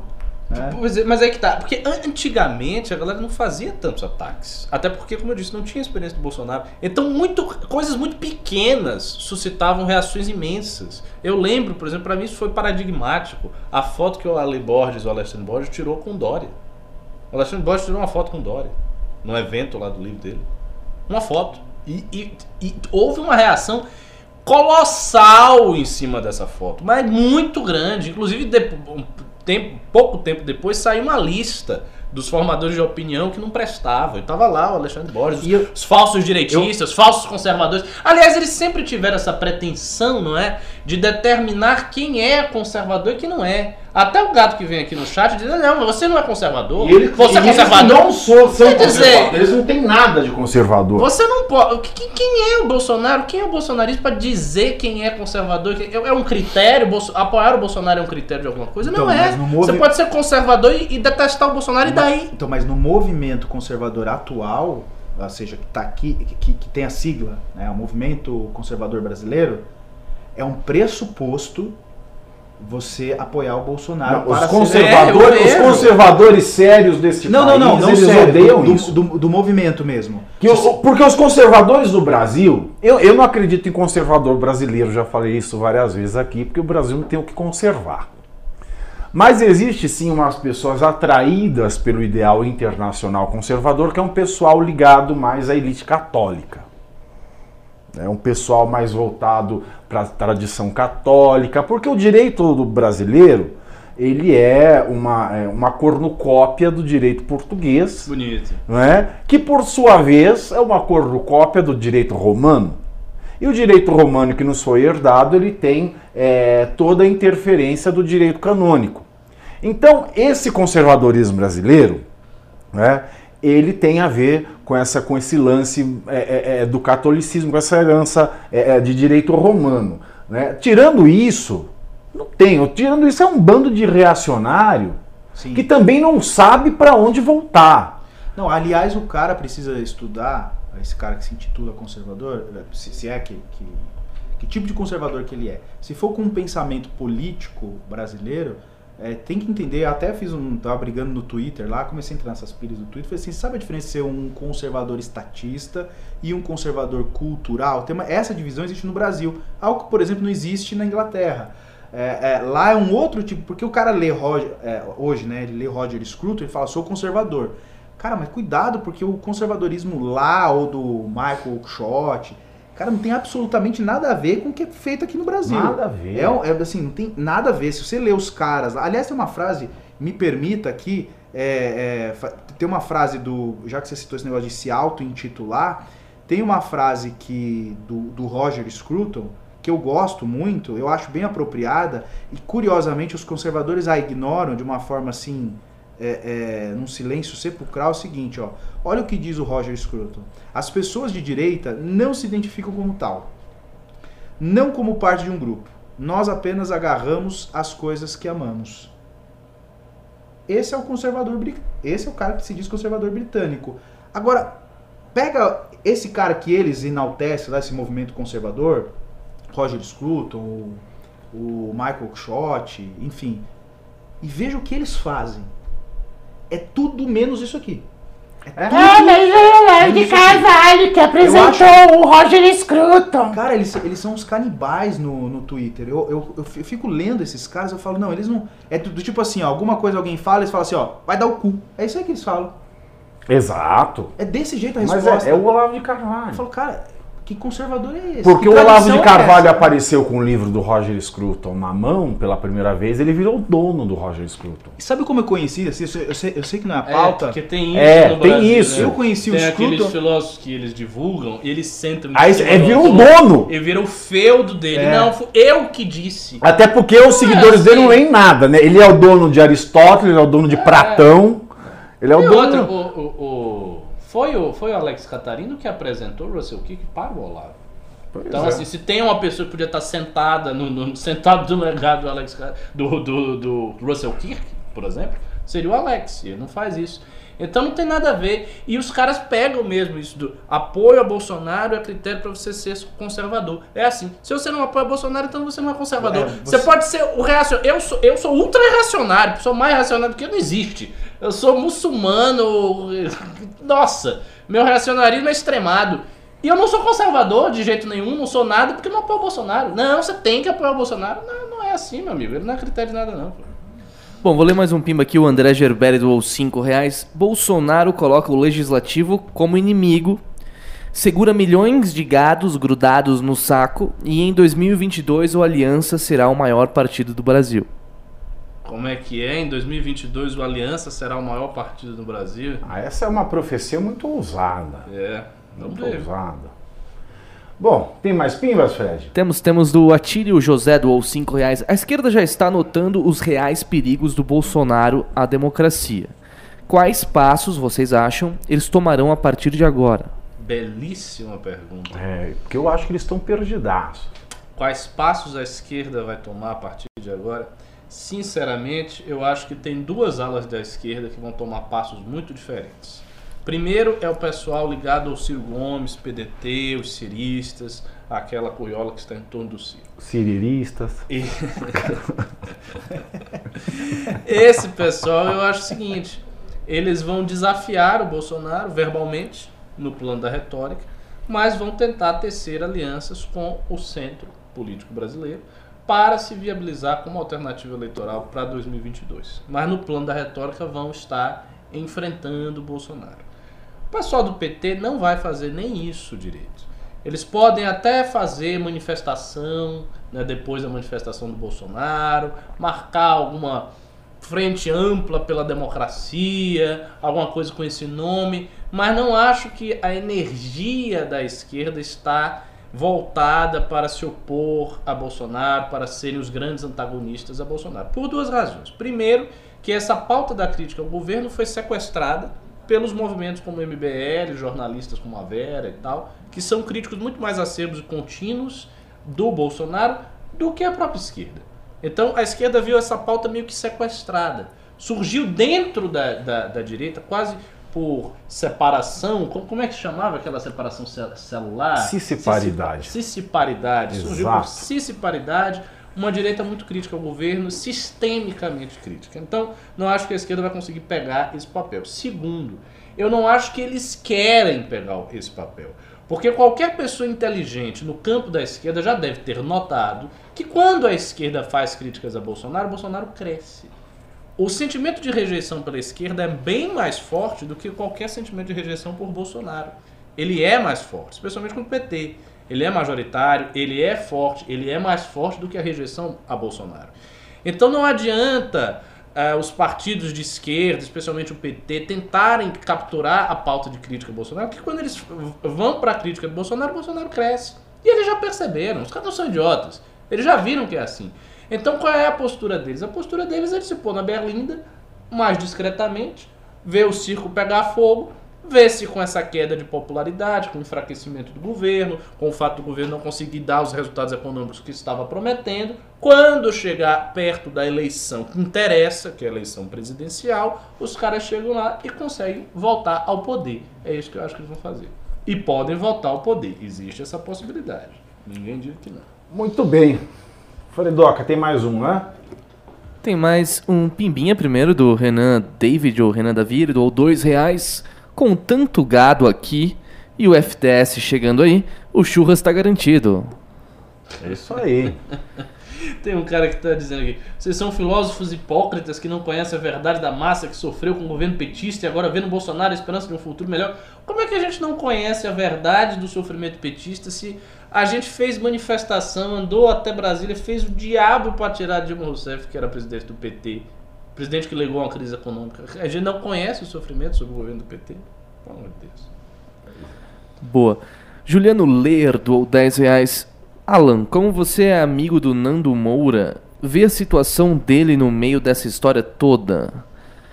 Um dos maiores divulgadores do governo, do governo ter sido expurgado. Não está na hora de uma certa união entre os dissidentes? Onde está o Alan? Wala! Onde está o Alan? Será que Ele eu se chama Fábio Rap. Fábio Rato. Pelo menos me chamou de iFood como um outro aqui, né? Puta! Inclusive, depois a gente tem que falar rápido que eu tô com um problema no app aqui. E Ah, pra tu me ajudar. Que engraçado, gaúcho. É. É, é, é, colocaram eu como amigo do, do Nando. Cadê É, o Rubão, hein? O Rubão não apareceu hoje? O Rubão É, caminhoneiro? O Rubão sumiu. Rubão caminhoneiro fazendo O falta. Rubão tá fazendo farra com os travecos, na estrada, É. tomando as cachaçinhas e o- ouvindo que Baiguá? O que, que ele disse que ele ouviu? Sei lá, eu prestei atenção no Rubão. Mas vamos lá, Fábio. é assim, é bom, eu não, eu não sou amigo do Nando Moura, eu, eu conheci ele em três ocasiões. Ah, fui na casa dele, enfim, conversamos. É A casa dele é bonita? muito bonito, Muito bem. muito bonito. A É casa- que agora baixou-se uma Sônia Abrão aqui. E o que, que ele gosta de fazer nas horas livres? Qual é o prato favorito? É, o que foi servido? Na verdade, a gente comeu fora, você me serviu só água. É um cara muito educado, muito gente boa, não tenho nada pra falar contra a pessoa, muito pelo contrário. Um cara, um anfitrião assim, de marca maior. É, mas magoado, né? Ficou muito magoado com toda essa questão. É, você vê que é pessoal, não é firula dele, não é firula, ele tem as convicções dele, aquilo ali é convicção. Você pode concordar, pode discordar, mas ele acredita naquilo que ele fala. É, Ele não é, desligou a câmera, ele estava falando aquilo pra mim. Eu fiquei, eu me lembro que eu fiquei assim, acho que umas, cara, umas 8 horas na casa dele. E, e tudo que ele fala com a câmera ligada, ele fala com a câmera desligada, ou seja, não é, não é um personagem. Também me parece. Ele sempre é que aquilo vi os vídeos dele, Ele- sempre achei ele autêntico. Ele fala, pô, cara, não tá certo, que o Bolsonaro Embora tá muito errado. agressivo com o MBL, mas autêntico. E, e- e- e tudo muito verdade. Mas assim, no dia que a- a- o Arthur foi lá, foi lá, ele recebeu bem e ele falou o que ele queria falar pro Arthur. E o Arthur também falou que queria falar. Então, assim, ele tem verdade. Assim, Não é um cara que te esconde o que ele sente. Hum. Né? Então, é espontâneo. espontâneo. Falou e ele fala, ele fala, olha, não tá certo, eu defendi o governo, o Jair Bolsonaro, pra fazer isso, isso, isso, isso. Mas ele não fez, ele, ele, ele, ele falou na minha cara que ia fazer isso e não fez, tá fazendo o contrário, não tá certo, eu movimentei é, os meus seguidores, eu me doei pra isso. É verdade. Então, assim, ele, ele sente que, que ele foi usado. Ele foi traído. Ele É. foi traído. Se alguém foi traído, Foi. foi Se, ele. se alguém foi, Foi. traído, foi E ele. o pior de tudo é o seguinte: os caras não chegam nem na, na suavidade, nem na maciota. Tipo, foi uma ligação. Não, o cara começa a criticar, aí já vem logo no dia seguinte, pau! É, é muito. A, a maneira como esses caras do Bolsonaro tratam esse pessoal é muito agressivo. E eu vou dizer: nenhum político tradicional, político da velha cepa, não trata desse jeito. Outra- Político velho, pode ser ladrão, tudo, mas ele lhe trata geralmente com muito mais respeito, com muito Sem mais. dúvida. Entendeu? Ele tem um. É, mas é, ô, ô, querido! Ô, tá Ô, querido! As contingências da vida. Então, o cara dá uma. Mas o, o bolsonarismo não. Eles são muito agressivos com todo mundo. pô. E sabe uma outra coisa que, tudo bem, depois ficou público, naquele momento ainda não era? Todos esses, a ma- 90% desses youtubers aí que apoiam o Bolsonaro, ele tinha no WhatsApp dele os caras ali se lamentando, todas aquelas críticas que ele verbalizava contra o, Bolso- o Bolsonaro naquele momento, todos aqueles influenciadores que depois começaram a socar o pau nele, Que delícia. E- esses caras tinham ido no WhatsApp dele dias antes ah, ah, passar toda essa, essa indignação e etc e tal. Aí ele falava assim pra mim, Fábio, dá uma olhada nisso aqui, ó. O cara tá me batendo hoje por algo que eu falei, mas olha o que ele tava falando. Então eu não vou aqui é, enfim, expor, mas do tipo tinha um lá dizendo assim, porra, esse, Olavo, esse Olavo é um canalha, esse cara é lunático, esse cara não sei o quê. E o cara tava fazendo um vídeo lá elogiando o Olavo no mesmo dia, E no mesmo. pau no Nando, e e- pau no Toma! Nando. E aí ele falou, Toma! você acha que isso é certo? Você acha que isso aqui é. é- é- Então, assim, ele pegou pilha mesmo com relação ao, ao Ala. Ele falou, cara, eu ajudei esses caras aqui. Todos esses caras aqui cresceram na internet porque eu ajudei. É, e detalhe, o Nando Moura já era grande Sim. antes da eleição do Bolsonaro. Então não vem dizer, ah, ele surfou na onda do Bolsonaro. É, não quem é o surfou. MBL surfou na O onda Nando do já Bolsonaro. era grande. Olha, eu, eu me lembro do canal do Nando há vários anos atrás e já era um canal grande. Então, assim, ele conseguiu fazer o canal dele crescer, não foi graças a Bolsonaro. É a mesma coisa do Arthur. Esses caras, eles realmente fizeram o canal deles crescer. Na onda da direita, que é uma coisa abrangente que engloba o próprio Bolsonaro, que também surfou o MBL, todo mundo.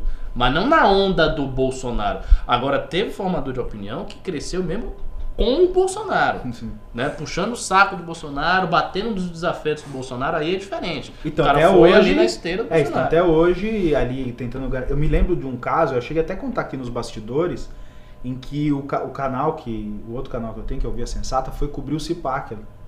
Sim. E aí eu não vou também expor aqui, eu tô sempre não querendo expor. Você não tá querendo expor, vamos pro próximo Pimba, porque eu gosto é de fofoca. Não, mas olha que coisa curiosa, um desses influenciadores grandes. Eu coisa- quero, eu quero fofoca, quero nomes. Eu falo depois no, no- Aí o cara disse assim, ó. A, a gente fez uma brincadeira chamada direitômetro. Então, era uma brincadeira. Aí o cara respondeu as perguntas e ficou muito na cara que ele era contra algumas medidas do Bolsonaro. E a gente ia publicar. Aí no final do, do dia ele puxou a gente e falou, cara, você pode fazer um favor? Não publica isso aí não. Eu falei, mas por quê? Não foi nem tão pesado. Não, isso vai comprometer os meus views. Eu, pô, eu tenho, eu tenho um filho doente, eu preciso. Um cara grande. Eu, eu- eu dependo disso pra viver. Se eu perder isso aí, eu não posso, não posso. Eu não posso fazer uma crítica ao Bolsonaro, senão eu, vou- eu tô ferrado. Eu, eu fiquei assim, horrorizado. Aí veio aquele lado. o- aí o cristão verdadeiro, né? Do antagonista? Aí eu fiquei assim, eu falei pro Felipe, ah, Felipe, não publica não, eu fiquei com dó do cara. Puxa, mexendo com família, ele já tá falando que é a fonte de renda dele. Esse é o nível de comprometimento que esses caras têm com. E, so- e somado aquilo que eu vi no Nando, eu falei, cara, esses caras nunca vão tecer uma crítica, a não ser que um dia o Bolsonaro perca a, a sua. Ah, é. o seu protagonismo e Se outra perder o sua- halo, ele tá ferrado. É isso essa galera toda vai em cima Aí, dele. é, é. Mas- Vamos lá, Fredinho, vamos passar pro próximo Pimba, que eu quero nome aqui. Bom, falar ah, sem citar nome não me agrada. Brasil FC doou dois reais. Por que não está tendo investimento estrangeiro no país? Porque tá uma bosta. que tá muito ruim. Primeiro, agora, Não, agora com o coronavírus, não, tá não. tendo investimento em lugar nenhum. Porque todo mundo depende da China para mandar insumo de semi-industrializado, então É. não tá fazendo porra nenhuma. É, é, tem a questão da queda dos juros, né? Os juros estão baixos, então isso acaba estimulando pouco os Exato. investimentos de curta duração. Exato. Então eles estão tentando fazer com que saiam as- os investimentos que são puramente especulativos, entrem investimentos no setor produtivo, que são investimentos de mais longa duração. Eu acho que para os investimentos de longa duração, não acredito que o ambiente do Brasil esteja muito atrativo também não. Então Não. eu não sei exatamente como é que vão fazer. Vamos lá. Anderley Pastrelli doou 10 reais. Grande Anderley. Ó, gente, semana que vem pego o vale, dou um chapéu na put que tô devendo e pimba um pimba mais gordinho. Ô, Obrigado, Anderley. Valeu, valeu. Pô, valeu aí, Você é muito querido. Muito querido. Sempre pra- pimba, sempre firme ele. E para fechar aqui, né, em clima de coronavírus, hoje a Coreia do Norte eliminou a tiros o primeiro paciente com coronavírus, o primeiro infectado. Segundo alguns jornais americanos, um analista de assuntos da China confirmou que a Coreia do Norte executou a tiros um paciente com coronavírus. Essa notícia já havia sido antecipada aqui no MBL News sobre as intenções do governo comunista em erradicar pacientes doentes. Segundo relatos, a execução teve sanção do ditador norte-coreano Kim Jong-un e, infelizmente, não há clareza nos detalhes do paciente executado. Nos últimos dias, paciente é ótimo, né? Porque paciente é quem está recebendo cuidados médicos, né? Ele infectado. recebeu a extremunção. Exato. Nos últimos dias, rumores que o ditador estaria autorizando execuções contra cidadãos norte-coreanos ganharam força. Nesses rumores, um oficial comercial do país foi morto a tiros apenas por visitar a China. Segundo a mídia sul-coreana, a vítima foi executada por arriscar a propagação do vírus no país. No entanto, a Coreia do Norte enfatizou repetidas vezes que o país não possui um único caso de vírus em Oh! seu solo, embora Também. tenha pessoas com suspeita. No lado sul-coreano, o país registrou 141 casos de coronavírus. É, assim, isso, esse, esse final que o Pavinato leu demonstra apenas a superioridade da estratégia de contenção do governo norte-coreano. É muito simples. O cara pega o coronavírus, você mata ele. Resolve o problema. uai. Não é, assim, extremamente funcional. Matou ele, isolou, jogou o corpo lá, resolveu. Qual, qual o problema? Aí, isso aí poderia ter sido adotado aqui pro Brasil. Assim, agora, comentando seriamente, eu não sei se isso é verdade. Existe muita mistificação. É que na verdade é uma notícia que não dá pra ser verificada É porque isso. a Coreia do Norte não divulga nenhum tipo dessas coisas. Eu achei, eu uma notícia aqui da BBC. É também um país muito simpático à mídia, né? Uma democracia sólida, É. simpática à mídia. Mas o que eu ia dizer é o seguinte, que tem umas notícias que já foram veiculadas que claramente foram falsas. Por exemplo, que o, que o Kim Jong-un matou o tio dele, jogou pros cachorros, um Então, desse. Ah, mas o melhor do dia foi o comunicado das tias do Zap. Ma... O quê? Vocês viram hoje? Não. Não. Atenção! Não vão à manifestação do dia 15. Sério? A manifestação do dia 15 é uma manobra engendrada pela esquerda para contaminar os guardiões de Bolsonaro com o coronavírus. Meu Deus, muito bom isso aí, cara. Essa foi a novidade das tias do Zap de hoje. Rapaz. Enquanto o Maduro, Maduro lá na, na, na Venezuela, falou que é um vírus que foi fabricado pelo imperialismo. As tias do Zap dizem que os esquerdistas agora querem usar o coronavírus para dizimar os guardiães bolsonaristas. E a Arábia Saudita disse que foi criado pelo, por Israel. É, Exato. todo mundo, na verdade, o, o coronavírus é um grande bode expiatório. Todo mundo vai dizer que o coronavírus é responsabilidade do seu. E tem uma matéria que nos Eu anos vou dizer que o 80 os é cachorros, os cachorros na Coreia tinham coronavírus nos anos 80. Como que é? É, tá uma matéria no estado de São Paulo agora à noite falando sobre isso. Eu dei minha cachorra já, na dúvida. Você pode fazer como o norte-coreano, você mata. sério, ela, olha. abate. Mas ó, só sobre Ó. essa notícia aí, o, na BBC soltaram uma nota que eles acharam. A, a fonte mesmo dessa notícia é um usuário no Twitter que se chama Secret Beijing, que se descrevem como observadores sociais e analistas da China e. Enfim. Então, Ó, tá aqui, olha. Pode ser, assim, é, é difícil, é muito difícil a gente saber. Mas eu vou dizer, em termos de atrocidade comunista, isso assim, isso não é nada. Você matar um paciente que tem coronavírus é fichinha. Não foi na Coreia, não, foi aqui em São Paulo, olha. Cães foram vítimas de coronavírus nos anos 80. Estima-se que em um ano o vírus, não transmissível ao homem, matou 80 mil cachorros em São Paulo. Nos anos. 80. Nos anos 80. Foi então um morticínio de cachorros, pelo visto. Exato. E eles chegaram a essa conclusão porque tá aqui, olha, coronavírus e o parvovírus, É isso que matéria eu ia da falar, Eu ia época. falar parvovirose porque eu me lembro desse surto e eu perdi Matéria uma da cachorra época. chamada Pantera, pastor alemão, muito bonito. Chorei bastante na época e foi nesse, nesse surto aí mesmo. Do, do coronavírus? Não, não, não sabia que era coroa, pra mim era parvovirose. Exatamente, olha, veja Tá só. vendo? Se você é dono de um cachorro, cuidado. Não tussa perto do seu cachorro. E não deixe ele tossir perto de você. Tivemos mais um pimba, o JP Galvão doou do 10 reais. Seria o coronavírus uma forma de reforma da previdência do governo chinês? Tem previdência na China? Não tem nem salário na China, tem Quem que era essa aposentadoria. teoria? Era do Carl Schmitt? Do identificar o problema, destacar e eliminar?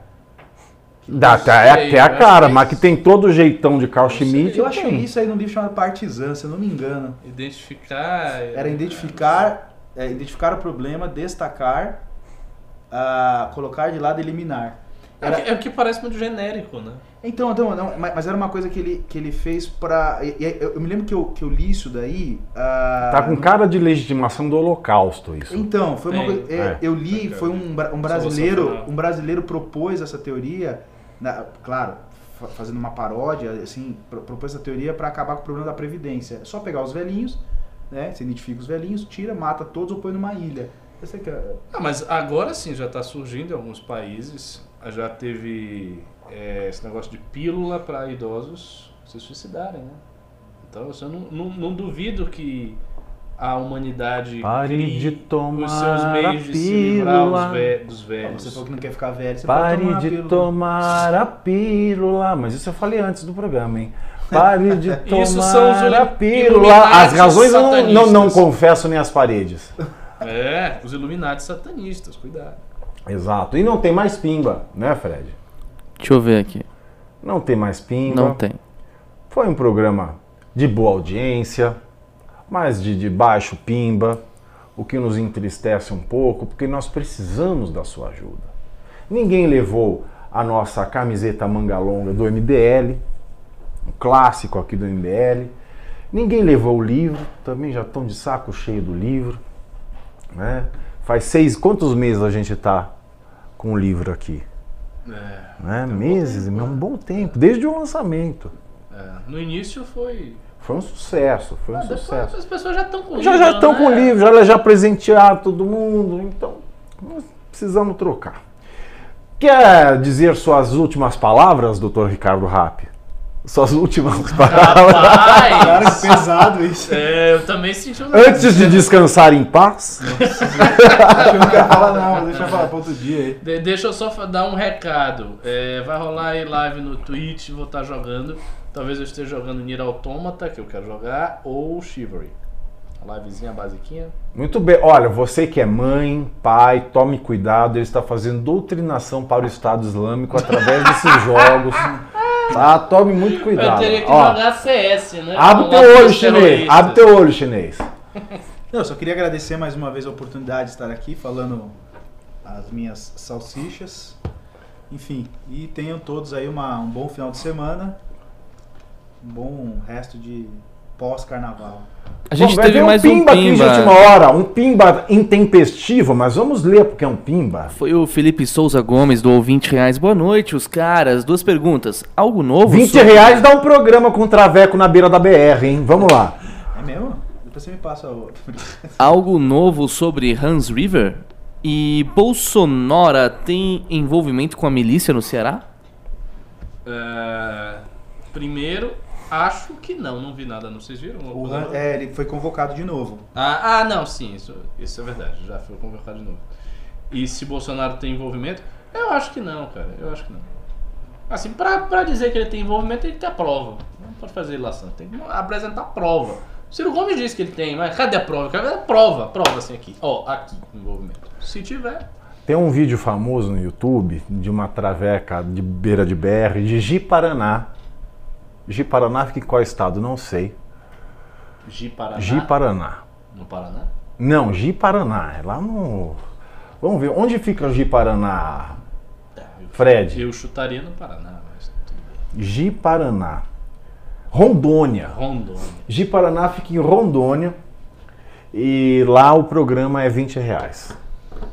Para os mototáxis travequeiros. Ah, mas é muito Mas um caro pra ir pra traveco de Rondônia. Deus é mais. Você procura aí, Vaneção do Ji-Paraná, você vai ter horas de riso. Coisa que você vai ficar lembrando, você vai ficar rindo disso. Boa sorte. Então, aos pais, cuidado com os games que convertem as suas crianças para o Estado Islâmico. Obrigado, professor Ricardo Almeida. Mais uma vez é um prazer estar com você e receber da vossa iluminada sapiência nestas noites frias em São Paulo. Obrigado, doutor Fábio Rapp, pela por doar-se ao nosso MBL News e obrigado a você que aí passou uma hora e meia agradabilíssima na nossa companhia e também na companhia da gentalha que insiste em aparecer no nosso chat. Muito obrigado, boa noite, um bom final de semana para vocês e até segunda-feira às 8 da noite aqui no canal do MBL.